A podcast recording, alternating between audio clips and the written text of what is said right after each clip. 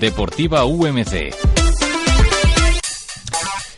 Creedme, no lo hice con mala intención, pero mis compañeros de deportes resulta que han recogido el guante del anterior programa, en el que lancé una sugerencia al aire. Así que este es el resultado que vais a escuchar. Pablo, Raquel. Sí, porque en el anterior programa nos lanzabas un tema bastante interesante y hoy mi compañera Raquel y yo vamos a hablar sobre ello. En muchas ocasiones la moda y el deporte se fusionan, pero nosotros nos preguntamos si de verdad importa tanto estar bien vestidos para hacer deporte. Muchas personas creen que es un engaño de las empresas para que consumamos mucho más. Pero en realidad ir conjuntados y bien vestidos tiene su porqué, y además un porqué científico. Quédate con esta palabra, Miguel Ángel, cognición investida. Y como todos te preguntarás qué es esto.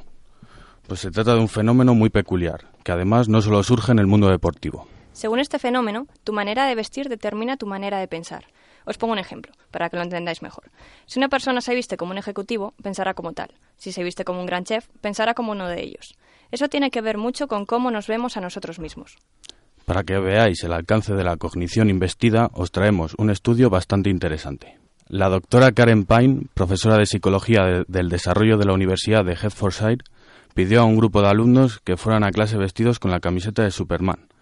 Esto cambió sus pensamientos, al menos durante un día. Los voluntarios se descubrieron a sí mismos como más agradables y superiores al resto de estudiantes. Este curioso experimento, como vemos, tiene mucho que ver con la motivación y las sensaciones que nos produce ir vestido de una forma determinada.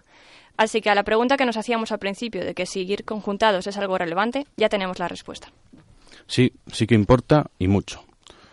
Nuestro rendimiento puede aumentar si nos vestimos como superatletas. Así que Miguel Ángel, Miguel Ángel ya sabe, para la próxima vez que vayas al gimnasio, mallitas y capa, para sentirse como un Superman. Bueno, eh, además de esto, es curioso porque si, si, os parece vamos a escuchar un corte de un deportista semiprofesional que se llama Jaime y que nos va a contar además su debilidad por las marcas. Vamos a ver si tiene algo que ver con este concepto que nos acabáis de contar y que se llama cognición investida. Vamos a escuchar a Jaime. En la práctica del fútbol en la cual yo me desenvuelvo, sí que a los futbolistas nos gusta mirar cómo visten los futbolistas de primera división. Al fin y al cabo, el marketing de las diferentes marcas comerciales sí que influye en el pensamiento de cada persona. Por ejemplo, no es lo mismo llevar unas botas de fútbol eh, si juegas de portero o si juegas delantero.